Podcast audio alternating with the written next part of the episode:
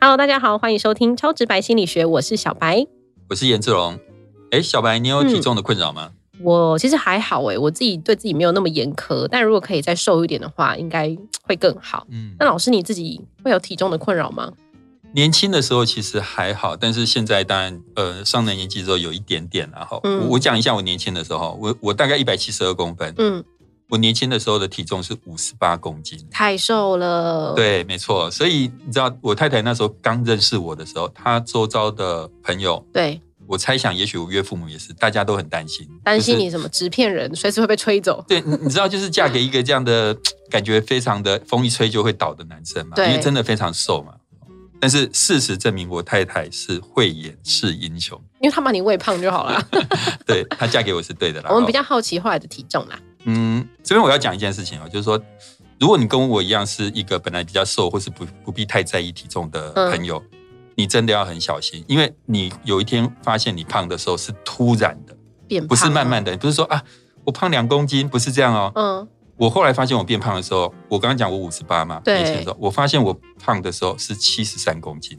哎、差很多哎、差很多，差了十15五公斤，是突然发现，因为你不需要注意体重，嗯然，后你每天照镜子的时候，看着每天的自己，你不会有很大的变化。，对，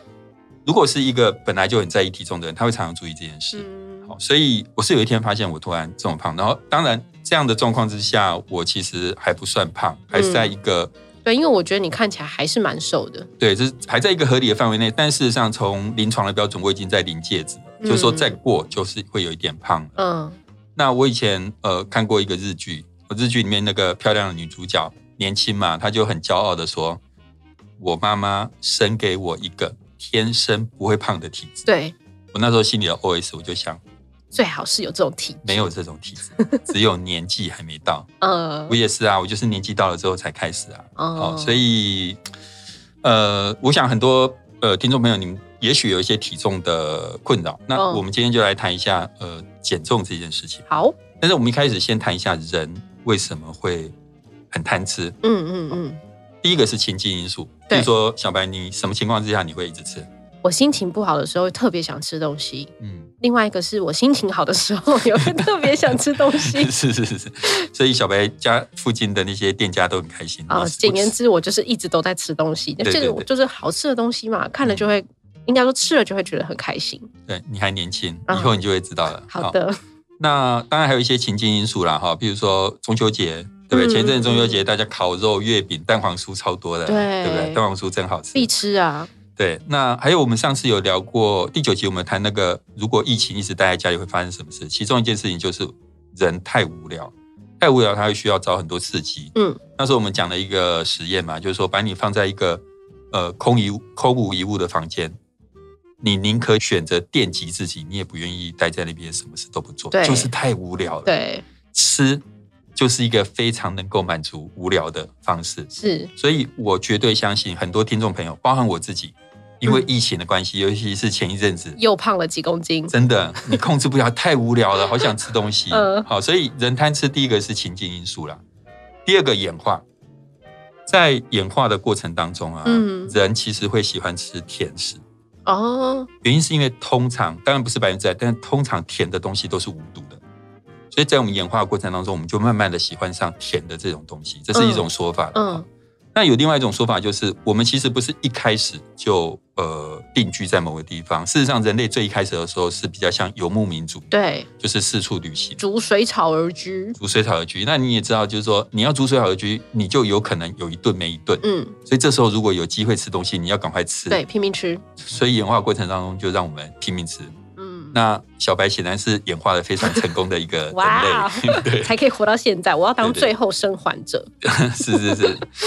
简而言之，从演化、从情境因素都可以看出来，贪吃、爱吃东西是一个很合理的行为。对，那各位听众朋友，如果你觉得你太贪吃或干嘛，都不用担心，嗯这是一个合理的行为。嗯哼。好，那我们今天节目就到此结 等一束。下，你为什么现在都很喜欢中途就要中断我们的节 目？我们还没跟听众讲要怎么减重哎、哦，是是是，对，我们要讲怎么减重。好，那我们来谈一下减重哈，在心理学里面有很多研究做减重。嗯那我们今天谈的这个一些原则是来自于一种叫做整合分析。整合分析是什么东西哈？嗯，嗯，你喜欢看棒球吗？还好，还好哦。那对，比如说你如果看了一场比赛好了，然后你发现中华队打赢日本队，对，那我们可以说中华队比日本队厉害吗？可以 啊。可以，只看一场比赛就可以。显然你相当的不懂 棒球，好，所以要看很多场。对对，中华队不可能比日日本队厉害， 对，在我心目中，中华队就是最厉害的是是是，戴之颖，戴之颖， 好、第算一了。 名。好，那呃，简单来讲，就是说一场比赛，或是呃，他其实没办法让我看到，让让我们看到真正的样子。嗯可是如果今天中华队跟日本队打个五十场，对，你就会知道谁比较厉害了。结论就是日本队比较厉害。哦好好好，我知道了，我应该多看几中华队场的。不是，我是爱中华队的，但是中华队真的几乎从来没打赢过日本队了哈。好，简单来讲，比赛是这样子，研究也是。你如果今天看一个研究，告诉你这个方法有效，那个方法有效，有时候我们会不是那么放心。嗯所以，如果我们能够整合，譬如说好几百个研究，嗯几十个研究，然后看到那样的结果，整合起来的结果，你就会觉得它提供的东西是比较可靠的。嗯这种东西就叫做整合分析。嗯所以，相对于一般的研究，整合分析是更可靠的研究。那呃，我们今天谈的这个就是它结合了一百四十几篇论文，总共嗯收集了大概一万六千个样本，然后他去综合这些研究之后，去提出了一些呃他认为对减重可能有帮助的方法。嗯所以他提出的第一个重点就是目标设定，就是你要去设立减重的目标。嗯但是设立减重的目标是有一些呃细节在里面的，譬如说我现在问小白说，呃，我的目标就是我要减重，你觉得嗯，这个目标怎么样？不怎么样，因为很不具体啊。不具体很模糊，对不对？那接下来我说，那不然我改成这样，我要减重三公斤，可以，不行，为什么我一辈子减重三公斤， 这样可以啊？不 行？不行，所以你要再设定时间，嗯，我要在一个月内瘦三公斤。对，减重三公斤，嗯类似这样。就是首先第一个，你的目标要明确，这个目标明确包含你要减多少，在多少时间之内，对，具体的目标会让你更容易达成。好嗯，那除了这个目标具体以外，还有一件事情是，你不能设定太高难度的目标，哦，不能说我一个月要瘦十公斤，行太难了要。适中。我举一个我自己年轻的时候打电动的例子，以前对我们年轻的时候。有很多那种电动玩具，那那时候出了一些电动玩具是武侠风的，啊嗯，好，比如说什么《仙剑奇侠传》啊，什么《轩辕剑》啊， 《嗯三国志》啊，三国志不是不是 RPG 啊类的，不我是现啊在在讲 RPG 类哦的， ，sorry，对不武好侠意类思武侠我类不。懂。 对，那譬如说我刚刚讲的《轩辕剑》呃，《仙剑奇侠传》这种，那因为它是 RPG，它就是敌人打你会掉血嘛，嗯，掉血之后你要补血，嗯那因为它是中国风武侠，所以它就是吃包子，不屑哦，那我有么一可次爱哦。这很可爱啊。我也是玩不知道哪一款，我忘记了，我就在路上遇到两个小喽啰，嗯就跟他们打了起来，嗯，从头到尾我都在吃包子。因为一直失血一直过失血，多，根本没有机会打他，一直掉血。我那时候心头想说，我打两个小喽啰，一直吃包子，到底嗯你们是男主角还是我是男主角？ 我就把那个电动丢到垃圾桶去，不玩了。嗯，所以目标的难度不能太高，嗯你的目标难度太高的时候，你很容易就会放弃。对，嗯所以你不能一次说哦，我一个月要减十公斤，这个不行。好那当然太简单也不好，嗯所以你的目标的难度必须要适中。嗯这是第一个很重要的重点，目标的设定。那第二个叫做自我监控，自我监控就是你要去监控自己的体重，顾名嗯思义嘛，有系统的去监控、记录自己的体重。那比如说我们每天量一次，嗯那小白你觉得什么时候量比较好？早上量最好，因为晚上那个都消化掉了，然后早上起来上完厕所最瘦。哦，真的哎，你这样讲很有道理哎。啊，也有是吧也有，也许有些人是喜欢在洗完澡之后，衣服穿的还不算很多的时候，也可以扣掉衣服的直体接重，裸体上去量。 对对，也可以，对不对？嗯但是其实没有说一定要哪什么时候量，可是要标准化。你不能说我今天呃早上量早上量，明天晚上量，不能这样。嗯你要固定一个时间，而且我觉得最好是固定一个时间，因为毕竟你早晚体重就不一样，所以你早晚各量一次的那个比较基准是比较不准的，哦所以你最好就是一天只量一个时间，而且是固定的时间。对，那这个就是所谓自我监控的部分。那这边我顺便呃谈一下，就是说，嗯，以上我讲的这个，你对你的体重自我监控，还有你对目标的设定这两嗯件事情，其实是一个理论叫做目标设定论提出来的。嗯，那我自己学心理学到现在，我坦白讲，心理学里面让我喜欢的理论并不多，哎，目标设定算是我喜欢的少数理论为之什么一，比较为什么科学吗？呃，你知道爱因斯坦他说他常常会想一个问题，嗯他想他是这样想问题，厉害的人想问题跟我们不一 样。他想的问题是，嗯如果我是上帝，我会怎么创造这个世界？嗯，他就这样想，他得到了一个答案，就是我会用简单的方式，而不是复杂的方式创造这个世界。嗯，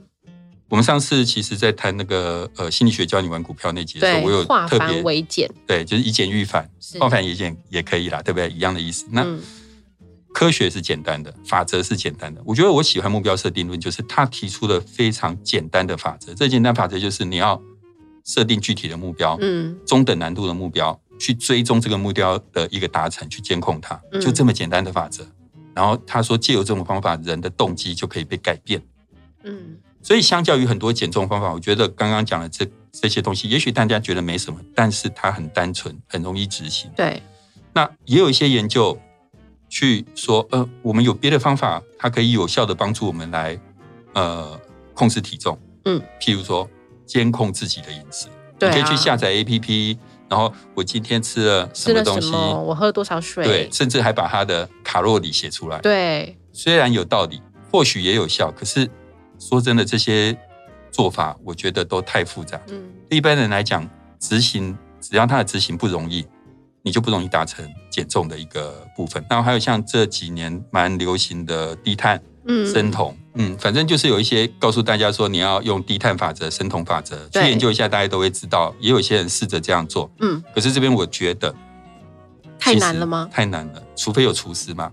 如果今天有厨师帮我把每天的你知道饮食食物该都什么准备好，对，否则我得去研究哪些是低碳，哪些是……而且据说啦，我印象中那时候好像是说只能吃肉，不能吃米饭，嗯对，吃蛋大白量的蔬质，菜等等之类的。嗯其实这些饮食跟我们平常的饮食习惯都差非常多，跟你日常料理东西的方式也都差很多，嗯难度其实都太高。也是，那还有另一种另外一种减重方法，就是人家现在很流行的那个一六八嘛，你对，知道嗯没错没错。一六八的话，就是你只能在八个小时内把饭赶快吃完，早餐、午餐、晚餐全部都塞在八个小时里以内，十六个小时请空腹。对，对，所以反正加起来二十四，对不但对？真的听说很有用欸诶、非常有用，因为我自己就是一这样六子八一六八吗？嗯那我你就是早上几点吃？我都是早上大概十一点吃，然后到、很晚欸嗯，然后到大概晚上七八点结束，这一段时间差不多八个八个小小时。时，对，那当然有些人说不用一六八啦，你也可以一四一零，一四一零，嗯对，十个小时时之内吃，十四个小时不吃。哦。那呃，我我这边觉得哈，就是我不是推荐大家用某一种方法，可是我现在纯粹只是从呃我刚刚讲的难易度角度来思考这个问题。嗯一六八这种节食，相对于低碳生酮记录自己的饮食的卡路里，嗯，一六八它的优点就是它很简单，对，比较容易执行，嗯因为它的法则非常简单，没有说十种食物里面你三种可以吃，其实那太复杂了。嗯所以我要强调一件事情，倒不是说一六八很棒，而是说减重你一定要挑选容易执行的。嗯，那我们刚刚谈的那个目标设定论，它就是简单容易执行的一个一个事情。对，那呃，不过这边我顺便跟大家讲一下，因为我们不小心讲到了一六八，那一六八也我觉得也要视人而异啦。像我可以嗯像刚刚跟小白那样讲说啊，我都是十一点吃，十一点吃，那是因为我的工作很自由，对啊，不然人家不是说不吃不吃早餐会变笨吗？诶、因为我已经聪明到一个地步，所以给你分一点点应该也没有差。好啦，啊这样也是，对，但是呃，这真的跟每个人工作形态有关啊。嗯啊，我再分享我自己的话，我如果肚子会饿，哦早上其实最主要是那个饥饿感，对，我我会吃蛋白。嗯，因为我有上网去研究过，蛋白基本上是由水组成的，所以所你以你不会吃蛋黄我，不会吃蛋黄，因为嗯蛋黄就会违反一六八的原则。嗯一六八的想法是，你不能吃会让你呃产生糖的东西，蛋黄就会，但嗯蛋白因为它是水，所以你吃了之后，它就有是饱足喝感，水。但是又想喝水。对对对，不过我我还是要强调，我的工作形态还是比较自由，所以我嗯有很多选择。好，好，以上我们讲的就是减重的时候，呃，一个很重要就是目标设定、跟自我监监控对，那第三个跟减重很有关系，或者很重要，就是要有旁人的支持，哦，没错，对不对？旁人的支持有的是你可以自己去寻找到旁人支持，那是什么意思呢？就让别人给你压力，嗯，比如说你就在 FB 或 IG 上昭告天下，对不对？ 这太难了，因为很多人 PO 了之后，他就把文删掉了，当做没有这回事对，不对？现在大家都可以截图， 也是然后就对不对？就不能出来出来面对，哦，昭告天 下说我要减十公斤，要减对几公之类斤。的，你甚至可以每天上传进度，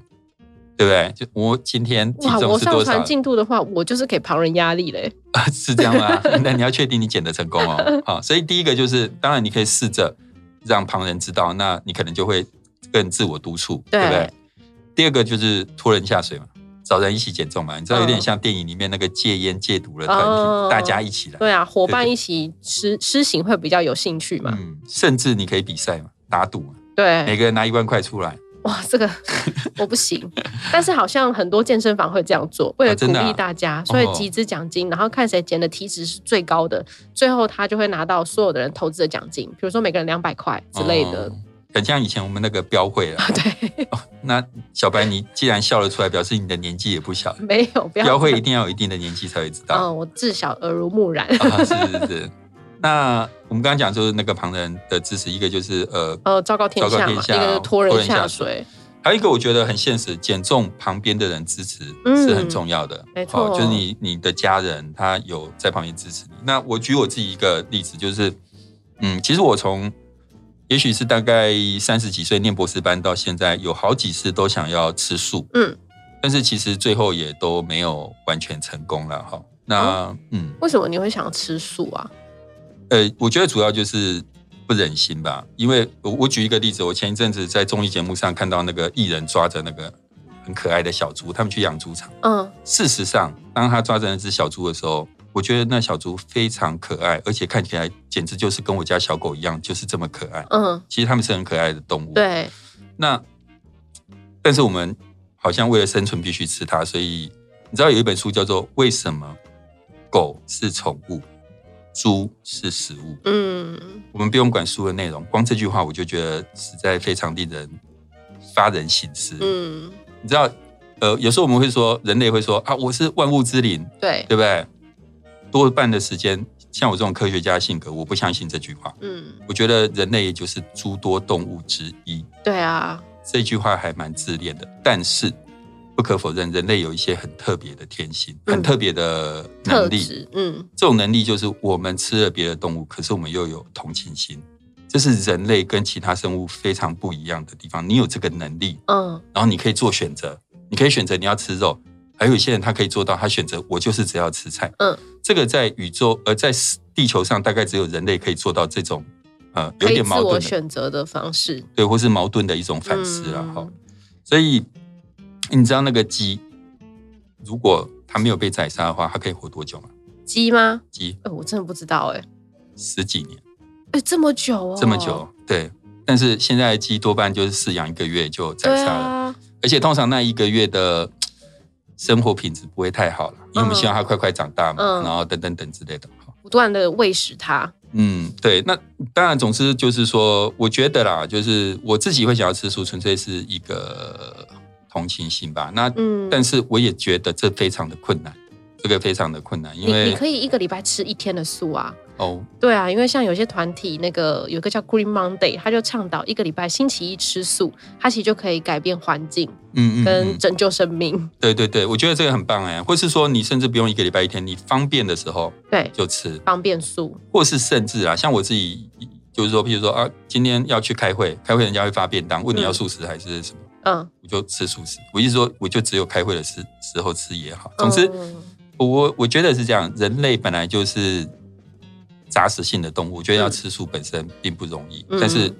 在一个小小的范围内，也许试一下无妨这样子。哦也是，但是吃素为什么难？就是因为执行上旁人不太能够完全支持，并吃不是素的人比较少。呃，对，然后还再者就是说，你的家庭里面不见得每个人都跟你一样。像我跟我太太，如果太太不吃素，我吃素，我们两个饭就要分开来煮了。是啊，所以这个跟减重一样，就是说减重是很需要旁人的支持的，嗯环境的支持的。嗯那你说你要减重，结果旁边那个人一直在吃泡面， 泡面是全世界最香、最好吃的东西没了，错，那你怎么撑得下去？撑不下去啊，啊对对对，他不减啊，是是是。 马上放弃。所以我 summary 来讲，就是说，嗯，我们今天跟大家分享一些减重的部分、然后那人真的就是，不论从情境的因素或是演化的角度来讲，人本来就是会很努力的想要摄取热量的。嗯，那在这个情况下，真的呃，尤其是有一定的年纪之后，体重会呃可能会会越来越越越让人困扰。那你要怎么样能够减重呢？那我们今天从一个整合分析来讲，大概有几个重点。第一个是目标的设定，这嗯个目标的设定背后有一些细节。首先，目标必须要明确，而然后且要难度适中。难度适中，不能太难。嗯然后同时你要去监控这个目标。那以体重这件事情来讲，你就是要每天在一个固定的时间，让它标准化的去测量这个体重。嗯，那另外一个重点是，呃，旁人的支持。对，这也是蛮重要的。虽然是比较情感面的、啊，你可以昭告天下啊，然后上传进度给别人压力，给自己压力，或者是你要找别人一起跟你减肥，这样可能会更快速，或者是呃设定什么一个目标团体的减重赛，大家一起支持。那最后当然最好就是你旁边跟你相处的人跟你一起来做减重，嗯会更快速。对。那以上讲这些，其实都有一个很大的重点，就是执行的方式不能太难了。像我们今天嗯讲到一些，呃，坊间很流行的一些减重方式，其实你有时候仔细去看，就会觉得它的执行方式太难，所以要尽量挑选比较容易执行的方式，你比较能够呃撑得久。嗯，好那我我以前我听过那个玉荣集团的严凯泰讲过，其实他这是他很有名的一句话，他说：“你连吃都不能控制，你还能控制什么呢对，没有错，我这句错了。？” 这句话好沉重，对不对？但是严凯泰他是非常严以律己的人，所以他这样说了。嗯那我觉得这个当然也有一定的道理，不过我觉得换个角度来讲，我们也可以说，你连吃都要控制，那你人生还剩下什么呢？ 还是这样，会不会太辛苦？所以我觉得这个是每人见仁见智，就是说，如果对你而言健康并没有很大的影响，对，照镜子的时候你也不讨厌自己，嗯，或是还可以接受。我觉得放飞也是一种选择啦，嗯因为人生嘛，就是快快乐乐也蛮重要的也啊。是。嗯，但其实今天我觉得主要讲的就是，虽然是用减重这个来当例子，但是目标设定确实很重要，它对可以套用在各个层面，嗯不一定是减肥嘛，对不对？对，没错，打电动也可以嘛，可以目标可以设定一下，我今天要破几关，是是，对，就可以。以赶快的达成你的目标。对好了，嗯今天非常谢谢志荣老师来跟我们分享如何顺利的减重，希望大家都可以找到一个更适合自己的方式，更爱自己。